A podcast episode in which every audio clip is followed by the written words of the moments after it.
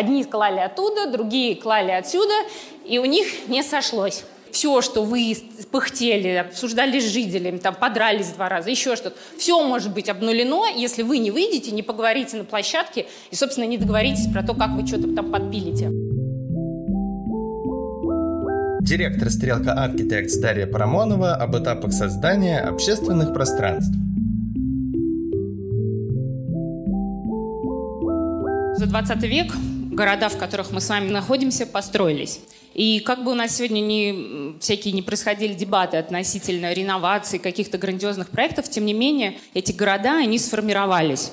И архитектор, который, в общем-то, воспринимается нами как такой творец, который что-то все время создает с нуля, а сегодня его талант на самом деле применяется в несколько других масштабах, даже гораздо больших, чем мы привыкли. Оказалось, что архитекторы, обладая таким стратегическим мышлением, способным видеть части и объединять их в целое, способны создавать стратегии, перемещаться на разные масштабы. И, условно говоря, какие-то задачи, которые должен решать перед собой сформировавшийся организм, то есть город, а, архитектор также может решать, и он начинает играть роль демирурга, который действительно управляет огромным организмом.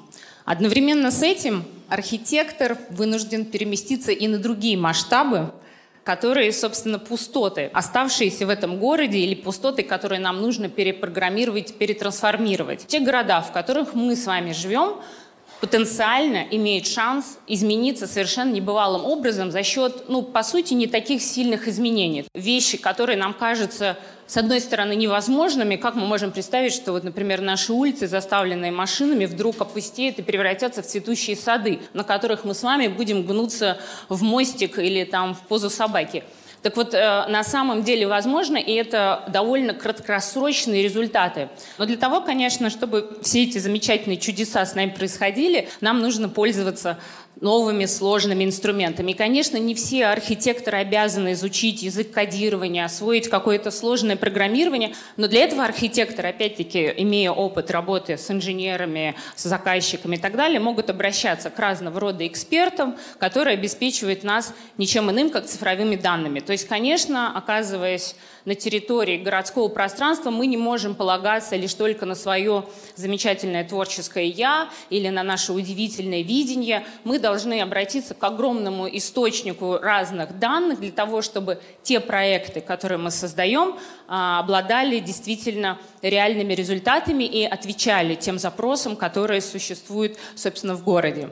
Мы с вами еще находимся в одной очень важной экономической парадигме. Вообще экономика – наука, которая все время изобретает сама себя, и в каком-то степени вот эти формулы, которые обеспечивают нас экономическим благополучием, они меняются. То есть когда-то считалось, что мы должны создать идеальный продукт, а потом оказалось, что лучшие компании – это те, которые максимально соответствуют запросам клиента. То есть они стали думать про людей. И с городами произошла такая же история. Сначала мы строили заводы, чтобы, собственно, у нас развивалась экономика, потом мы строили офисы и торговые центры, а сейчас мы понимаем, что мы должны строить что-то для людей, потому что люди – это и есть тот капитал, их мозг на самом деле, который выбирает, где, в каком месте он будет жить и где его творческие навыки. Это то, что сегодня больше всего ценится а, на рынке, где они будут применяться. И вот такая конкуренция, конечно же, а, разворачивается на нашем с вами поле.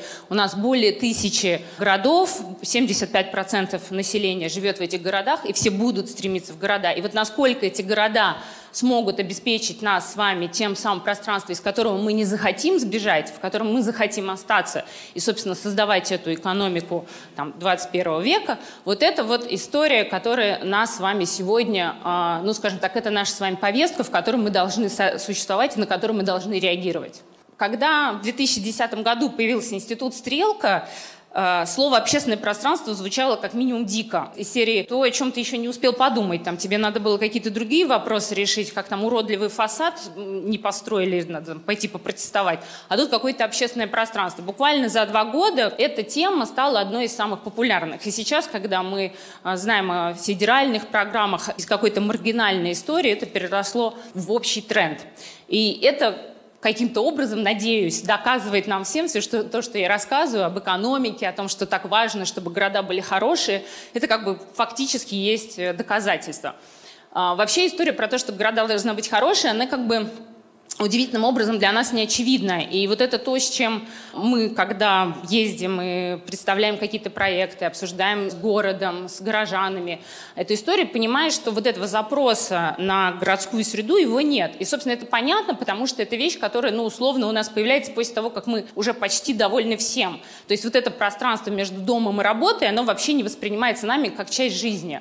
И наша задача, вот, чтобы эти территории и стали местом вашей жизни, а не местом а, транзитом, который вы, грубо говоря, предпочитаете игнорировать, оказавшись из точки А в точку Б. И здесь можно сразу сказать о той серьезной полемике, которая только недавно развернулась, собственно, в наших кругах, да, между разными социальными группами, в том числе между автомобилистами, которые в первую очередь стали говорить, как так, куда вы деваете наши замечательные полосы движения, куда вы дели наши машины места, потому что первое, что мы делаем, когда мы работаем с общественным пространством, мы создаем баланс между общественным транспортом и частным транспортом. Мы привыкли воспринимать конфликт как что-то неприятное, как что-то, как сигнал, что что-то не так.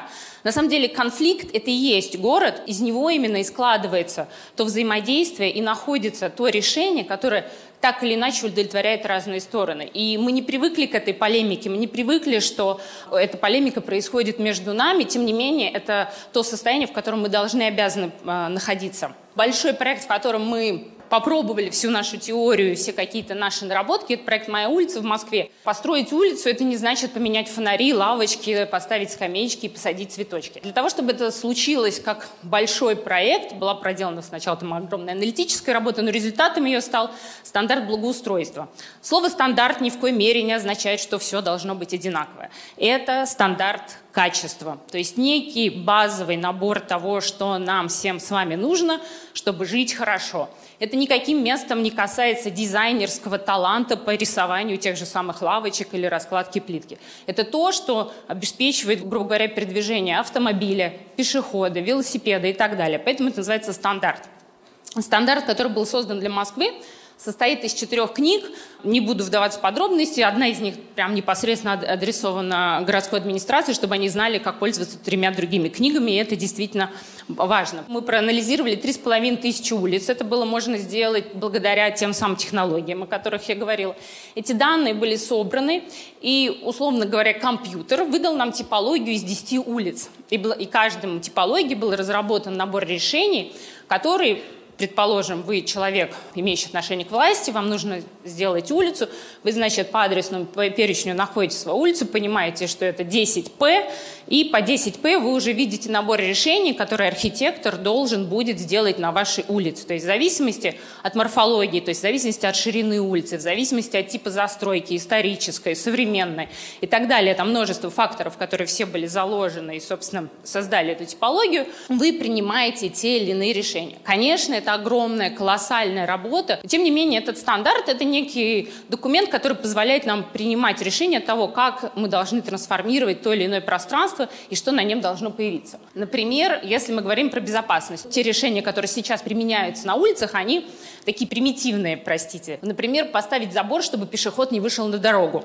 И он тогда не полезет, потому что ему лень, он пойдет там 400 или 500 метров до пешеходного перехода. Оказывается, не нужно делать бесконечные заборы, а нужно просто нужное количество пешеходных переходов иметь и делать их не подземными, потому что много людей, которым тяжело спускаться с велосипедами, колясками, пожилые люди, а делать их наземными. А еще лучше приподнятыми, потому что машина тогда снижает скорость и, собственно, вынуждена а, следить за тем, как вы передвигаете. И так далее. Сужение полосы движения. Там в нормативе в советском 3,75, в европейских нормах 3,25 за счет сужения улицы, опять-таки, у водителя психологический эффект, что ему некомфортно по ней гнать с превышением скорости. Такой набор решений, он содержится в этом довольно ну, как бы ничего не значащем слове безопасность. То, что мы видим на улицах, которые заполнены рекламой, вывесками и так далее, это то, что называется визуальный шум и то, от чего нужно избавляться огромное количество ненужных дорожных знаков также является визуальным шумом. В Москве проходит эксперимент по уменьшению размера э, дорожного знака на 25% в центральной части города,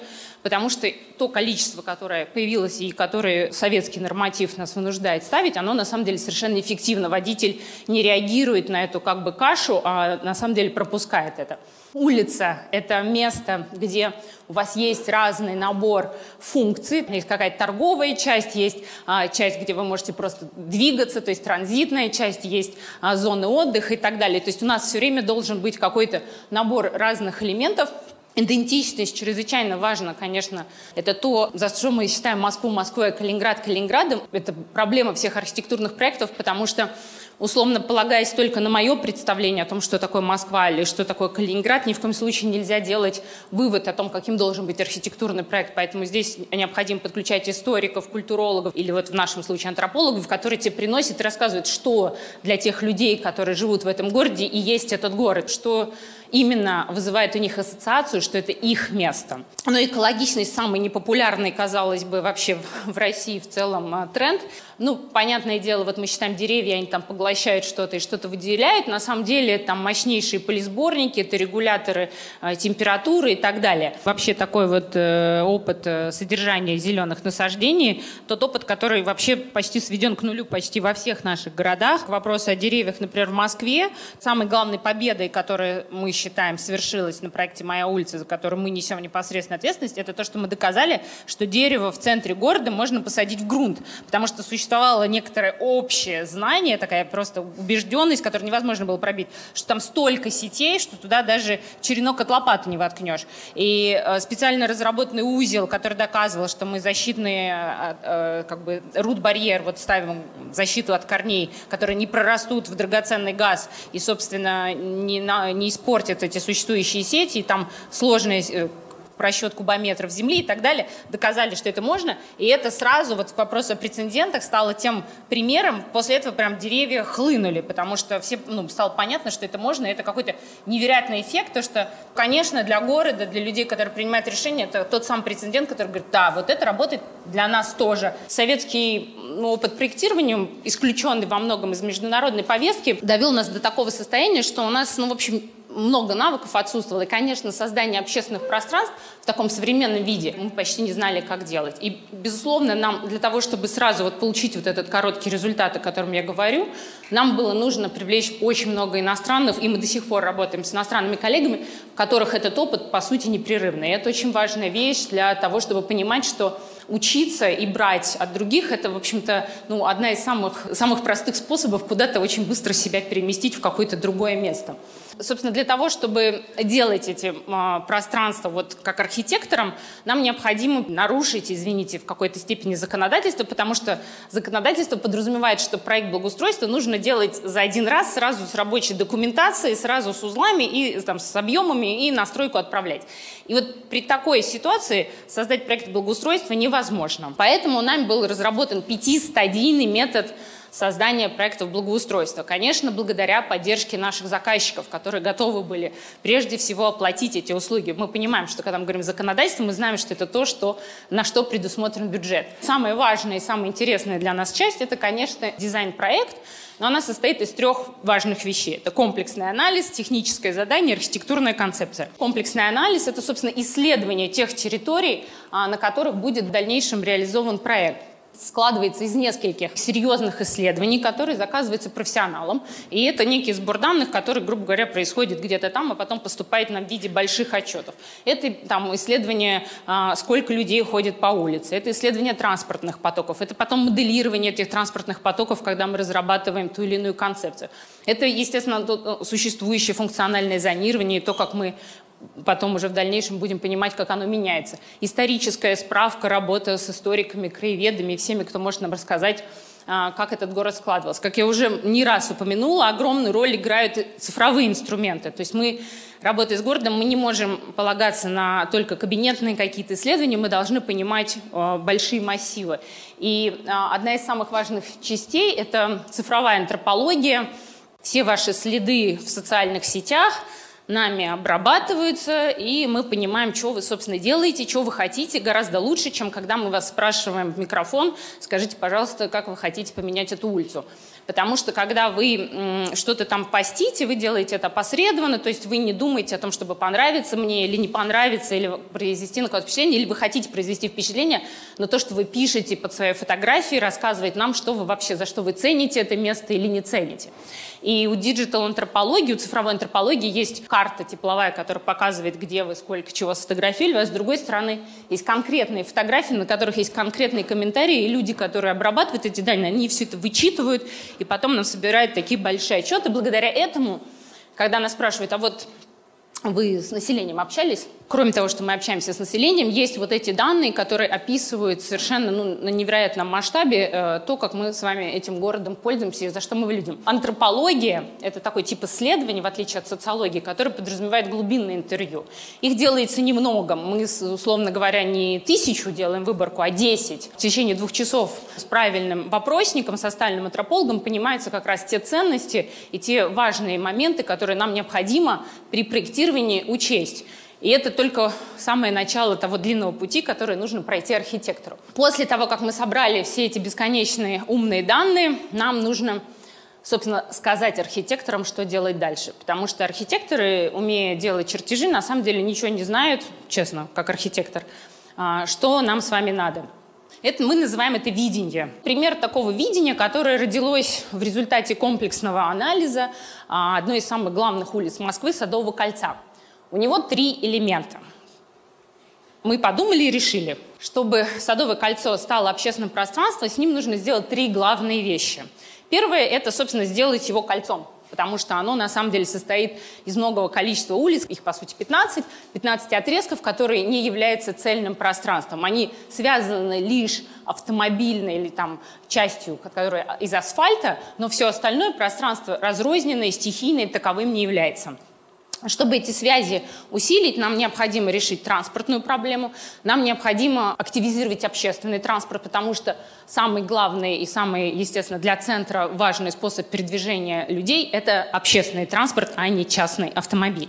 То есть мы должны запустить выделенную полосу общественного транспорта, мы должны создать максимально удобную инфраструктуру для пешеходов, и мы можем воспользоваться еще несколькими инструментами, например, линейное озеленение, то есть за счет единого фронта деревьев создать вот эту вот цельность пространства, которое в связи с его сложным историческим развитием довольно не единая. Вторая часть еще более концептуальная, это, собственно, вернуть знаменитые сады на Садовое.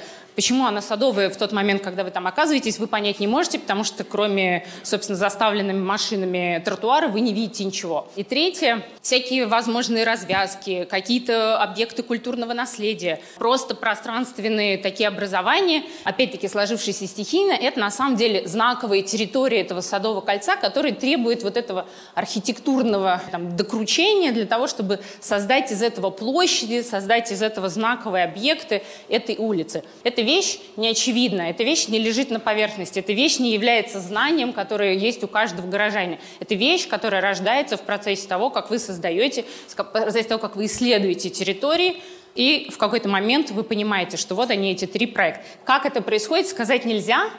Это и есть тот самый творческий процесс, которым архитекторы очень гордятся.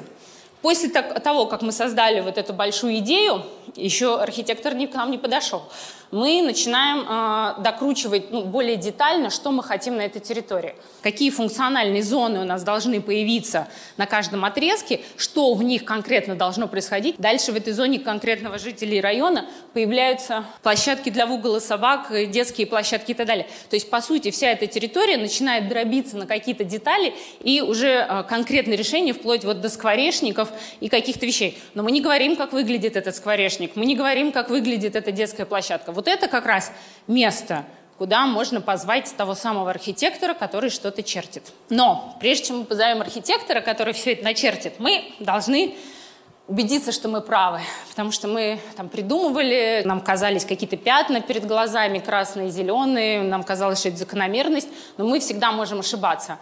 И для этого есть два типа обсуждений, которые всегда нужно проводить, если делается проект общественного пространства.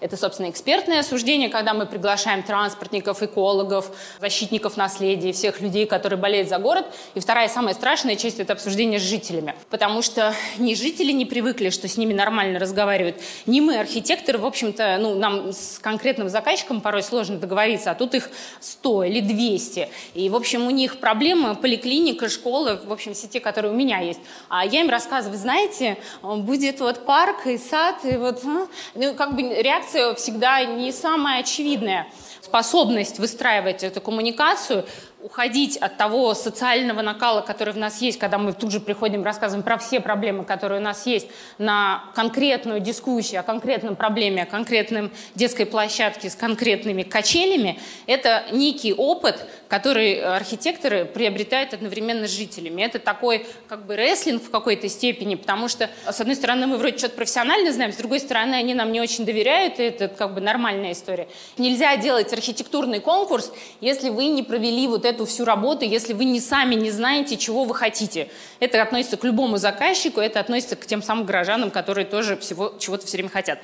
А, архитектурный конкурс позволяет, собственно, архитекторам предложить разные решения и нам уже выбрать, что нам нравится. Это замечательная история. Мы делали для 40 городов, для 15 городов нам удалось провести архитектурный конкурс. В общем, это правильная с точки зрения методологии история. Тот дизайн-проект, который архитектор рисует, он на самом деле очень проработан. То есть, по сути, это вещь, которая масштабируется уже дальше на рабочем проекте и накладывается на, страшное слово, геоподоснову для того, чтобы сделать рабочий чертеж. То есть детальность проработки этого проекта, она обеспечивает качество его реализации. И это благодаря тому, что видение, то есть большая идея была уже придумана, а он, собственно, архитектор делает ту самую работу, которую он должен делать, а не а, заниматься какими-то воздушными замками. То есть если я такая замечательная концептуалистка и не знаю, как воткнуть бордюр э, в замок бетонный, значит, я не могу построить улицу. И очень важная часть — рендеры или визуализации. Вот часто в разговоре с заказчиками и с э, любой аудитории возникает, слушайте, ну вот вы вот, ну вот, вот это вот мы знаем, это вы, мы в этом живем. Ну а вот это вот вы, конечно, ну, конечно, вы нарисовали. Это, в общем-то, вы где это видели? И это правда, потому что визуализация — это такой идеальный мир, который архитектор создает, чтобы нас с вами вдохновить. И он никогда не будет это делать хуже. Он никогда не будет это делать так, чтобы это было реалистично, потому что тогда вы не поверите и никогда не захотите этот проект делать. И это нормальная часть графической подачи, которая обеспечивает, собственно, вот это э, вдохновение, на котором нам еще с вами очень долго ехать, чтобы потом, в конце концов, прийти к результату. Переходим к самой невыносимой части, рабочая документация. Скажу только то, что когда мы ее делаем, мы, собственно, даем замечания э, по той документации, которую разрабатывает, то есть сидит проектировщик, умный, все знает про сети, про то, где газ, про то, где, значит, у него еще какие-то проблемы. И он все у вас там перечеркнул и говорит, значит, так, деревьев не будет, плитку заменяем, вот остался тебе вот, вот что у тебя тут, борт вот этот вот, ну и все. И дальше твоя задача как бы, собственно, вернуть это все назад, объяснить, обсудить, куда передвинем и что сделать так, чтобы это осталось. Это такой почти бесконечный процесс, длится до того момента, пока заказчик не говорит, все, стоп, хватит, сдаем документацию. И вы еще вслед кричите, что вот тот узел, пожалуйста, оставьте. Но чтобы таких вещей не происходило, должно, конечно, быть очень, и этого тоже у нас нет пока еще в российском законодательстве, но мы надеемся, появится, подробно проработанное техническое задание для этого самого э, разработчика, инженера, архитектора, где все-все-все, что от него требуется, прописано, детализировано. Сейчас такого задания нет, но мы их делаем, когда работаем. И вот после того, как мы долго трудились и мучились, мы должны выйти на стройку и надеяться, что все, что было начерчено, будет реализовано. Но оказалось, что когда выходишь на стройку, что люди, там, которые всем этим занимаются, они, собственно, так же, как и все мы сейчас, делают это впервые. Ну, понятно, когда-то фонари и лавки они там двигали, но вот эти вот сложности, которые вас так беспокоят, им, в общем, неведомы. И мы, когда, а, э, собственно, это поняли, а масштаб э, стройки всегда колоссальный, ты не можешь от каждого бегать и рассказывать, как ему что делать. Мы сделали такой Икея руководство, где объясняли в картинках, как сделать ту или иную, как подрезать, ну, просто дьявол в деталях. То есть, например, у вас лежит э, люк канализационный, и когда они там как-то из каких-то мозаик выкладывают вокруг, значит, маленькие камешки, они потом очень быстро вылетают. И вот вы приходите на каждом таком примере, говорите, нет, вот надо не маленький положить, а вот взять большой, разрезать его пополам и вот эту половину положить, тогда она там закрепится. И вот приблизительно на таком уровне, ну, ты понимаешь, там у тебя 15 километров. То есть ты не можешь как бы все эти 15 километров обижать и со- объяснить. И в книжках описали все эти элементы, типа как сделать набережную, там, демонтаж уличной мебели, шаг раз – сохранение артефактов, не выбрасывайте ценные элементы, не пилите деревья. Шаг два. Но это как бы простая такая история. А дальше это все замаркировано на генплане, и, собственно, все эти узлы, они э, детализированы вплоть до того, что цемент кладем и так далее. Я слышу сама себя, что я как бы, может быть, излишне иронизирую, но, тем не менее, это та, та самая часть э, территории, где вот это объяснение никогда не лишнее. Все, что вы пыхтели, обсуждали с жителями, там, подрались два раза, еще что-то, все может быть обнулено, если вы не выйдете, не поговорите на площадке и, собственно, не договоритесь про то, как вы что-то там подпилите. Особенно это касается деревьев, которые обязательно в вашем проекте оказываются на той самой сети, которой не было на геоподоснове, и поэтому их там, в принципе, быть не может. Ну, понятное дело, авторский надзор еще состоит из такой скучной вещи, как журнал, но вот сейчас, возвращаясь к технологиям, телеграммы, чаты со строителями, это вот то, что, собственно, с нами со всеми происходит бесконечно. Безусловно, все наши архитекторы в патрульном режиме в строительный сезон находятся на стройке и ходят по всем территориям и смотрят и тыкают пальцем в те швы, которые толще, чем нам нужно. Понятно, никакие методички нам не помогают. Но, несмотря на это, у нас у всех всегда есть ситуации, когда что-то пошло не так. Потому что одни клали оттуда, другие клали отсюда, и у них не сошлось. И когда мы слышим очень много критики, истории по поводу того, что ну как же так? Вот опять у вас что-то там где-то вылезло. А, ну, давайте честно относиться к той реальности, в которой мы находимся. А, очень много усилий, очень много желаний у тех ребят, которые работают на улице, с которыми мы буквально там вели диалоги на уровне, что ну вот твои дети будут ходить по этой плитке и так далее. Все это вещь, которая вот буквально первое поколение, первая история мы с вами переживаем в той стране, которая существует там каких-то там 20 с лишних лет. И рассчитывать, что завтра у нас здесь, как в Швейцарии, будет, значит, по нитке лежать плитка, нельзя нужно обладать тем терпением и упорством, которое ну, в какой-то степени, возможно, заложит гарантию того, что когда-то у нас с вами будет лежать плитка по нитке. Тем не менее, в такой ситуации архитектор сталкивается постоянно, и ему нужно придумать с той стороны начать перекладывать или с этой. Здесь такая важная вещь. Я понимаю, что она может звучать как, э, в общем, несколько сугубо профессиональная территория, тем не менее, она касается всех нас в том плане, что мы, как пользователи, должны понимать, как должен устроен быть процесс создания этого города, в котором мы сами живем, для того, чтобы вот этот, тот самый, та самая полемика, которую мы ведем, да, она была приземлена. В каком-то смысле каждый из нас, каждый горожанин сегодня должен обладать этим базовым знанием, понимать, что такое город и как он устроен, потому что ну, без этого мы, по сути, не имеем права голоса. Вы слушали лекцию, которая состоялась в 2018 году на неделе стрелки в Калининграде. Если вы хотите следить за нашими новыми мероприятиями, переходите на сайт стрелка.ком и регистрируйтесь на бесплатные лекции и дискуссии, которые проходят онлайн.